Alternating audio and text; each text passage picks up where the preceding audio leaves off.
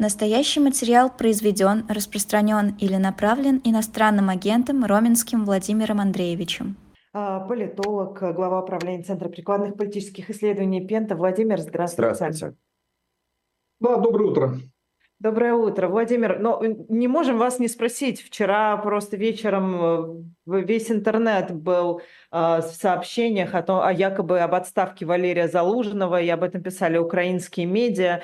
А как вообще такой рассинхрон происходит? Потом Министерство обороны это опровергало. Ну, в общем, как вообще это? Не, ну почему рассинхрон? А, а, по известной пословице дыма без огня не бывает появились сообщения, ну да, после того, как э, появилось опровержение со стороны представителей офиса президента, ну сначала Минобороны опровергла, потом офис президента, а потом появились утечки, но утечки очень правдоподобные, во всяком случае по источникам происхождения, по контексту, о том, что Залужному предлагали, ну, как пишут некоторые источники, пост посла, ну, то есть вариант такой Э, вроде бы почетной отставки, э, э, он отказался. Вот эта информация, скорее всего, отвечает действительности. Возможно, да, была такая попытка, можно назвать это неудачной репетицией отставки, либо таким своеобразным зондажом, а вот готов ли Залужный, если ему предложат, вот уйдет он или не уйдет. Но одно можно сказать точно. Слухи о том, что, возможно, даже речь шла не только о Залужном, а некой рокировке в силовых структурах, в руководстве силовых структур Украины. Слухи Кирилл Буданов были... якобы займет его место, говорили. Еще раз... Кирилл Буданов. Говорили, что а, Кирилл Буданов может занять его место. Ну, про Буданова я сейчас проведу одну аналогию очень интересную по поводу Буданова что он может занять его место. Источник очень такой своеобразный, которая а, уже давно выступает с призывами публичными об отставке Залужного. Это народный депутат, или как он говорит, депутатка Марьяна Безуклая из фракции «Слуга народа». Она, судя по всему, близка к офису президента. Она давний критик Залужного. Вот она э, буквально несколько дней назад опубликовала пост, правда, не совсем в своем стиле, на что тоже некоторые обратили внимание, но опубликовала пост, в котором э, сообщила, что отставка Залужного все-таки готовится, есть как минимум три кандидатуры, не только Буданов, есть еще два других потенциальных кандидата э, на замену Залужного. Э, э, Марьяна, э, судя по всему, ретранслирует определенное настроение в офисе президента. Поэтому вот то, что вчера произошло, судя по всему, неудачная попытка или задашь возможности отставки Залужного, я думаю, что это э, событие, которое не будет последним в этом плане. А, и мое ощущение, э, отставка Залужного – это только вопрос времени и обстоятельств. Это неизбежно. А это а сугубо психологическая проблема. Вот что надо понимать. Это психологическая проблема, проблема отношений, личных отношений между Зеленским и Залужным, между их окружениями. Это тоже очень сильно сказывается. А, и вот я э, про Буданова хотел да. Э, сказать аналогию. Мне вся эта история очень напоминает то, что э, было в прошлом году, начиналось, кстати, год назад, ровно год назад, с Резниковым, бывшим министром обороны. Как раз год назад на фоне коррупционного скандала Минобороны, к которому Резников, в общем-то, не был причастен, но как министр, так иначе нес ответственность за проблему.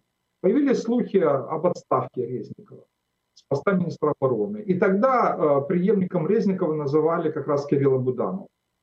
Но э, в итоге ничего не произошло. Э, ну, по разным данным Буданов отказался. У меня такое ощущение, что и сейчас, возможно, ему предлагали, но Буданов мог отказаться.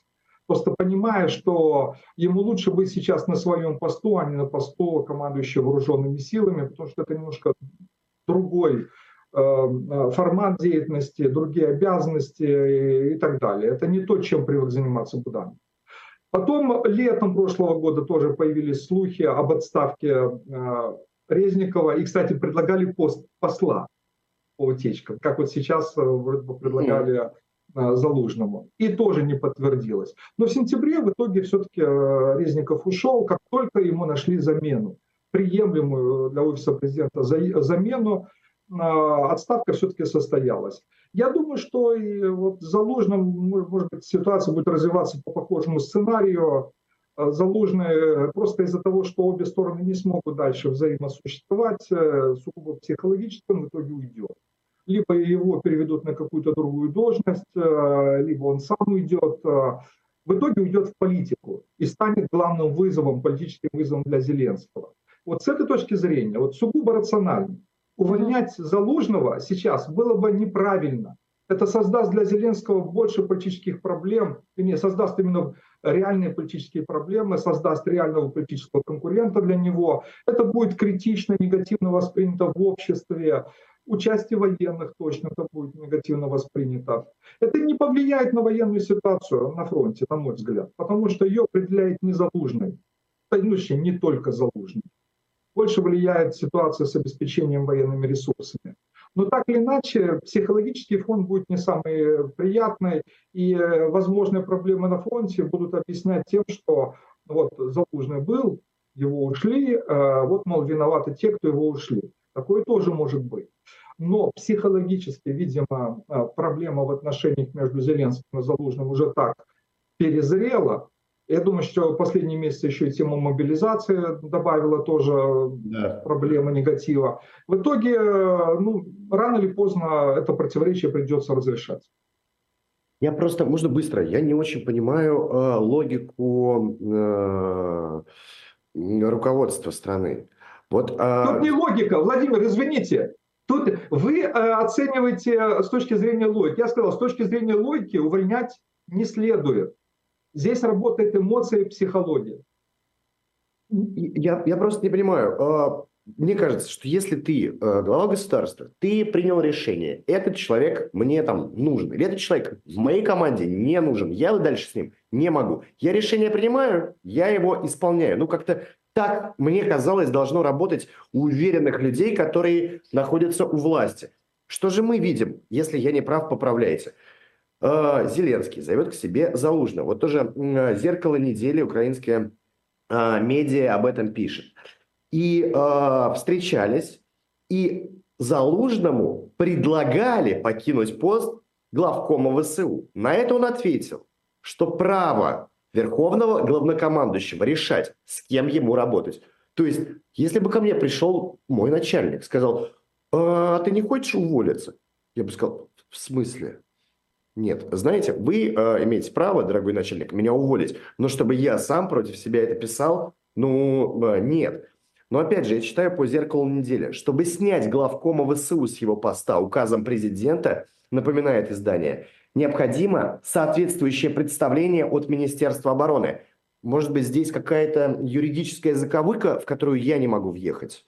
Да нет, ну слушайте, ну нет тут никакой юридической заковыки. Формально, да, процедура именно такова. Хотя я вам скажу, как верховный главнокомандующий, э, э, президент может отправить в отставку и министра обороны. Это, кстати, вот есть две должности, где он может инициировать отставку. Министра обороны и министра иностранных дел Конституции Украины. Единственное, там требуется утверждение парламента. А э, снять э, командующего вооруженными силами президент может своим указом. Тут нет никакой заковыки. Э, да, формально, да, вот требуется, возможно, представление, но это компетенция Верховного Главнокомандующего. Я просто напомню, вот для сравнения, другая ситуация в других обстоятельствах. В 2021 году, после того, как перезрел конфликт психологический тоже конфликт, противоречие двух генералов. А, один генерал э, был министром обороны, ну, уже в отставке, потому что у нас министром обороны может быть только гражданское лицо, но бывший генерал был. А второй вот, занимал пост командующего вооруженными силами. Они находились между собой в конфликтных отношениях. Зеленский пытался их примирить, как-то наладить их работу, не получилось. В итоге он уволил обоих. И тогда назначил э, Залужного. Как оказалось, действительно, это было очень удачное решение, и это подтвердила и война, и э, Залужный был принят военными, оказался очень популярной фигурой в военной среде. Да. И вот сейчас проблема именно в этом. Э, формально дело ж не в том, может или не может уволить президент. Может. Э, но э, надо найти оптимальный вариант. И вот, видимо, в офисе президента посчитали, что если Залужный сам согласится уйти на другую работу, конфликтных последствий будет меньше. На самом деле это типичный вариант, когда, например, назначение на должность посла – это такая почетная отставка некоторые называют, еще, кстати, традиции советских времен, э, почетная ссылка. Угу. Иногда может быть очень почетная, э, иногда ну, на завершение политической карьеры это такой очень комфортный вариант даже. А, иногда, когда других вариантов нет, э, для людей это очень серьезно. Для Залужного, вот тут что надо иметь в виду, почему я считаю, что вот вариант именно с послом, ну, Э, он был не очень удачный и точно бы закончился отказом Залужного, потому что Залужный, как вот и Буданов, например, это люди военные. Это люди, для которых погоны и военная служба – это смысл жизни, особенно в условиях войны. Вот я вспоминал про то, что Буданов отказался от поста министра обороны. Почему? Потому что тогда надо было снимать погоны. А, и Залужный, он не хочет уходить из армии. А вот если бы его там перевели на какую-то другую военную должность, ну, тогда он бы подчинился именно как военный, он выполнял бы приказ Верховного Главнокомандующего.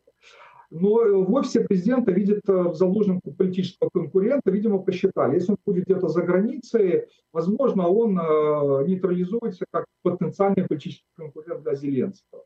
Но Залужный вот этот вариант не устроил, и в итоге, вот я, я же и говорю, что это была неудачная репетиция Э, отставки Залужного. Э, желание было в том, чтобы убрать его, э, как говорится, с глаз долой и сердца вон, но так, чтобы был минимум негативных политических последствий. Но попытка была неудачная, на мой взгляд, не очень хорошо продуманная и подготовлена. А, вы знаете, сегодня мой коллега Владимир тоже, он, значит, Залужного назвал в эфире просто суперзвездой. А правда, что он вот так воспринимается в Украине?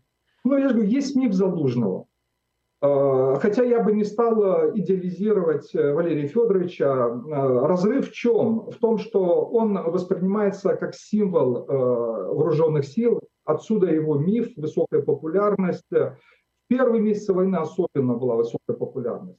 Я думаю, что сейчас ситуация немножко другая, и отношение немножко уже другое к Залужному, но уровень его поддержки, уровень популярности очень высокий. Поэтому есть данные социологии еще в прошлом году, в конце прошлого года, когда впервые так активно, громко обсуждалась тема отставки Залужного, Киевский международный институт социологии замерял отношение украинцев к отставке. А, Залужного 72% негативно относятся. Угу. Да. И э, сейчас вот в чем проблема потенциальная для Зеленского? Не только в том, что Эм, Залужный, если его отправить в отставку, особенно из армии отправить, он потенциально, неизбежно просто станет альтернативным центром политического притяжения. Вокруг него начнет концентрироваться оппозиция. Мне вся эта история очень напоминает, э, как в свое время развивалась история, ну, немножко в других формах, с э, Виктором Ющенко, которого э, больше чем 20 лет назад, в 2001 году, Куч отправил в отставку, а Ющенко был достаточно популярным премьер-министром. Ну, не таким популярным, как Залужный сейчас, но тем не менее. И вокруг него начала концентрироваться оппозиция, а э, Ющенко воспринимали идеализированно.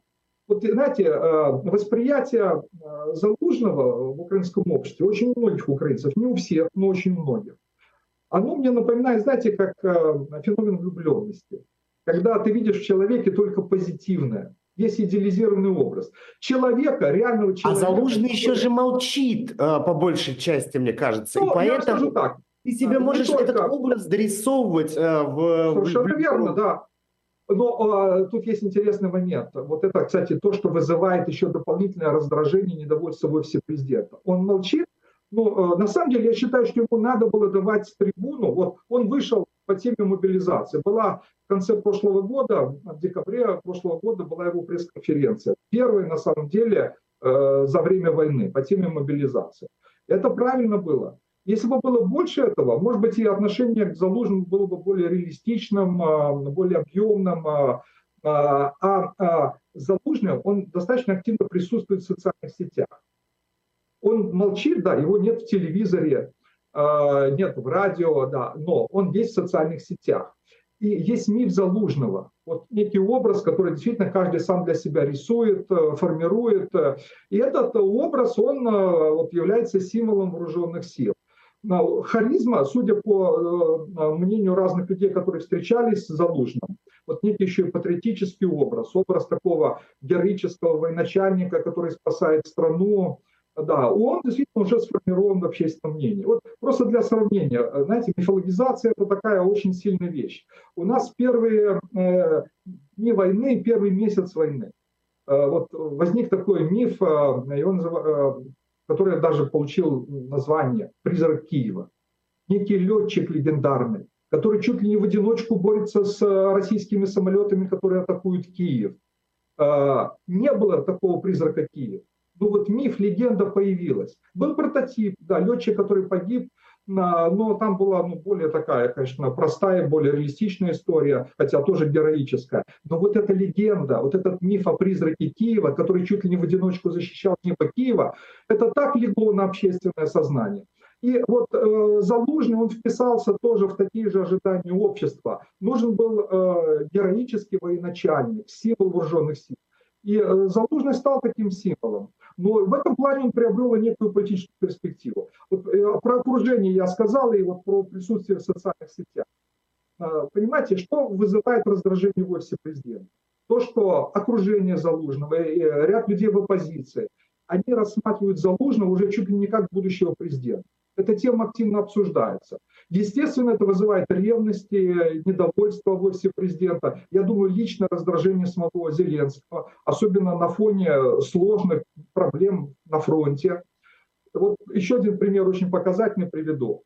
Э, в ноябре, по-моему, Залужный э, защитил диссертацию. Э, и ну, в обществе это прошло так малозаметно, мало об этом писали. Но у тех людей, кто следил за ситуацией, это не вызвало ну, непонимания и недовольства. Как это так? Сложнейшая ситуация на фронте, командующий вооруженными силами защищает диссертацию. Причем защитил ее э, в очень сомнительном заведении. Юридическая академия Кивалова, это бывший глава Центра избиркома при, ну, еще при Кучме, который фальсифицировал результаты выборов 2004 года. Потом э, этот человек э, э, курировал отбор судей при Януковиче, и он для многих украинцев символ, ну скажем так, фальсификации, подтасовок в избирательном процессе и символ ну, много чего негативного вот со времен Януковича. И вот Залужный во время войны защищает там диссертацию. Я думаю, что это, во-первых, вызвало крайнее раздражение в офисе президента. Тут надо фронтом заниматься. Понятно, что он не сам писал эту диссертацию. Зачем она ему нужна, непонятно. Я считаю, что это ошибка огромнейшая Залужного. Но это вот окружение. Окружение, которое э, работает э, своего патрона, э, считает, что таким образом повышает его статус. И, видимо, они тоже вот, как бы уже видят своего патрона будущим президентом, а это привлекает, естественно, внимание всех тех, кто против Зеленского, а таких людей и было немало, сейчас их опять стало немало. А, а поэтому вот идет такая поляризация, политическая, психологическая поляризация. Это дополнительно вызывает недовольство, раздражение и у самого Зеленского, и уже и у его окружения в том числе. И окружение обоих этих людей, я думаю, что оно тоже во многом работает на конфликт этих двух э, персон, двух людей, которые на самом деле стали символами украинского сопротивления. И с рациональной точки зрения было бы правильно, если бы они сняли эту проблему, вместе поработали дальше. Но психологически, видимо, конфликт уже назрел настолько, что их совместная работа в перспективе представляется маловероятной. Хочется с вами а, поговорить еще и про крушение Ил-76 э, в Белгородской области. Слишком много неизвестных, э, причем э, неизвестных с обеих сторон. Но как в России это освещают, мы более-менее понимаем, а как в Украине это освещают? И что, да, вы можете сказать по этому? Тезис первый. Вопросов больше, чем ответов. Да, это правда. Российская версия в Украине не принимается.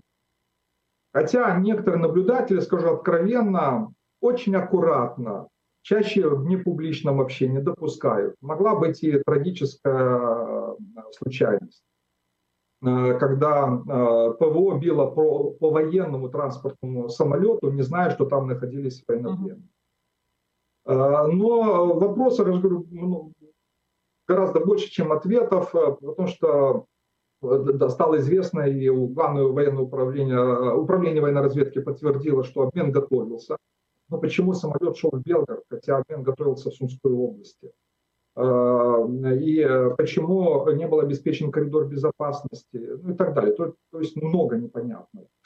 Э, и э, то, что вот, если действительно погибли военнопленные, будем считать это трагедия, хотя однозначно стопроцентного подтверждения пока нет, и в Украине из этого исходят, и выступают за международное расследование этой ситуации – но, а, конечно, в Украине вызвало настороженность и критическую реакцию то, что в России началась массированная информационно-психологическая кампания, спецоперация фактически по этой теме. Многие в Украине вспомнили э, о похожей истории, просто в других обстоятельствах, когда в 22 году, по-моему, летом 22 года, российская пропаганда заявила, что украинские войска ударили Хаймерсом по колонии Донецкой области, э, в Еленовке, а, и погибло несколько десятков э, украинских военнопленных. То есть и там, и там гибели военнопленных. Обвинили да. в этом Украину. Потом были расследования через некоторое время CNN, BBC, которые ну, по фото появившихся сделали вывод, что, скорее всего, взрыв и пожар произошел в самой колонии. Да. Но вот была, были обвинения в адрес Украины. Здесь что-то похоже. Поэтому я пока бы не стал делать каких-то выводов, но в Украине российскую версию не принимают э, э, и э, относятся, конечно же, к этой истории с большим недоверием. В этом плане попытка российской пропаганды вызвать новый раскол, какую-то проблему, негативное настроение в обществе не сработали. Посмотрим, как будет дальше развиваться ситуация. Пока вопрос открытый. Правду реальную об этой ситуации, я думаю, мы узнаем через какое-то время, может быть, после завершения военных действий. Посмотрим. Сейчас э, я бы не стал делать однозначных выводов. Версии могут быть разные. Просто как э, из э, истории с Залужным э, очень смущает реакция властей в Киеве. Я объясню почему. И не знаю, опять же, насколько корректно проводить такие параллели, но мы помним, что происходило с малазийским Боингом MH17. Не, можно? Это, это разные истории. Вот давайте э, э, здесь быть очень аккуратными. Да. Это разные истории. А, что касается малазийского Боинга, это, кстати, тоже объясняет, почему в Украине относятся с недоверием к российской версии. Напомню, Россия отрицала и отрицала свою причастность. Да. да. Второе, там шла речь о э, гражданском самолете.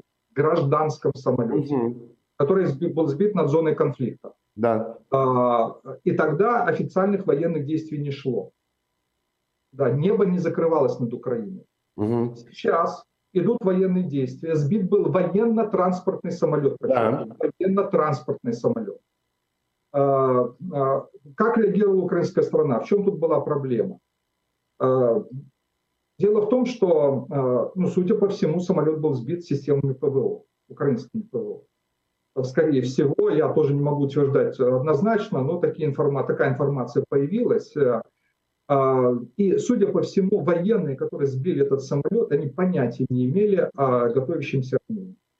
Похоже на а то. Вот, а, да, а вот я же говорю, что загадка в том, а почему самолет направлялся в Белгород, который под обстрелами находится, как и Харьков, ежедневными обстрелами, в том числе ракетными. И понятно, что здесь э, была априори зона риска. Да, и почему в Белгород, а, допустим, не в Брянск, а, да, э, либо куда-то обычно да, привозят автобусами к месту обмена. Я сильно сомневаюсь, что обмен мог быть, допустим, на границе там, Белгородской Харьковской области, потому что там сейчас ну, очень напряженная ситуация, говорю, идут взаимные обстрелы в ежедневном режиме.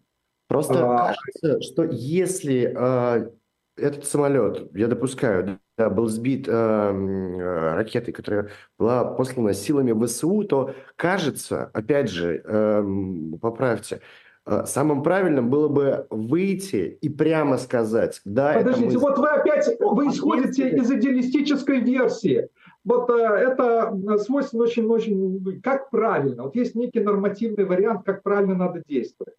А жизнь развивается по другим сценариям.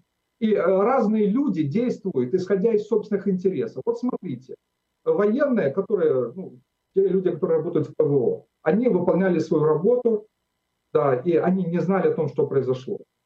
Разведка занималась своей ситуацией. Для них, видимо, стало тоже неожиданностью вот этот э, инцидент. Э, они тоже не ожидали, да, они не понимали, почему самолет там оказался. И это вызвало, именно эта ситуация, разнобой разных военных субъектов, каждый из которых э, выполнял задачу и, возможно, не информируя об этом другую сторону. Почему российская сторона не обеспечила коридор безопасности? Вот где главная проблема. Э, в каждом обмене, который происходит, э, создается коридор безопасности для того, чтобы не происходило вот подобных трагических инцидентов, либо провокаций, Потому что в Украине, кстати, есть опыт печальный.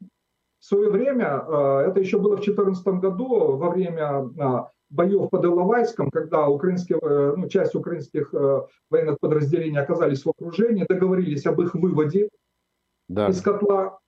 Да, что произошло? Во время выхода их просто расстреляли. Подло, цинично расстреляли. Хотя была договоренность о выводе. Вот коридор безопасности не был обеспечен. Да, и вот чтобы не происходило таких провокаций, да, чтобы не происходило, не происходило условно, дружественного огня, как это называют военные и тому подобное.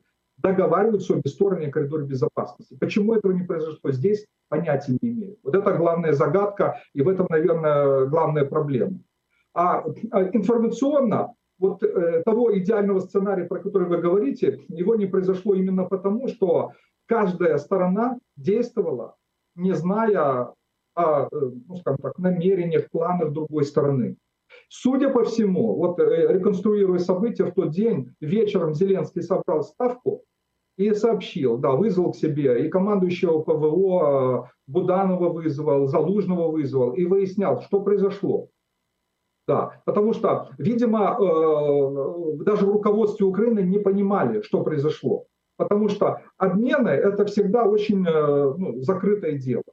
Да. Э, этим занималась военная разведка, и об этом узнавали уже по факту в последний момент. Э, и вот в этом главная проблема с информационным сбоем. Э, а когда появилась российская версия, она появилась сразу же, моментально. Это стало ступором, не знали, как реагировать. Потому что не знали, действительно там были наши военнопленные или их не было. Поэтому какое-то время это вызвало информационный ступор, и не знали, как реагировать, и только вот к вечеру начали разбираться между собой, что могло произойти и в чем там проблема. Вот э, это мое объяснение именно информационного реагирования. К сожалению, тем более на войне, такое бывает э, ну, нередко. Не скажу, что часто, но нередко такое бывает и в политике. Вот э, даже в истории с э, Залужным, а таких историй на самом деле много, кстати, в России очень много. Даже при Путине, который, казалось бы, все контролирует, история с Пригожиным. Вот это наглядная иллюстрация тоже противоречия интересов разных людей, которые в итоге приводят к стихийному развитию событий, в том числе и конфликтному. Так и здесь. Э, люди не всегда действуют рационально. А, и иногда какие-то а, факторы сугубо психологические или неизвестные широкой публике могут приводить э, к достаточно существенным политическим решениям. Я вот, кстати, предполагаю, что и в истории с Залужным тоже там, на стол Зеленскому могли положить там, распечатки каких-то разговоров э, в окружении Залужного э, или самого Залужного, что и вызвало вот э, такую эмоциональную реакцию. Потому что с рациональной точки зрения но ну, не надо отправлять Залужного в отставку. Больше проблем будет для Зеленского, чем э, каких-то положительных последствий. Но вот случилось так, как случилось. Это просто как иллюстрация. Не всегда ситуация развивается по рациональным сценариям. Спасибо большое. Глава правления Центра прикладных политических исследований Пента Владимир Фисенко был в нашем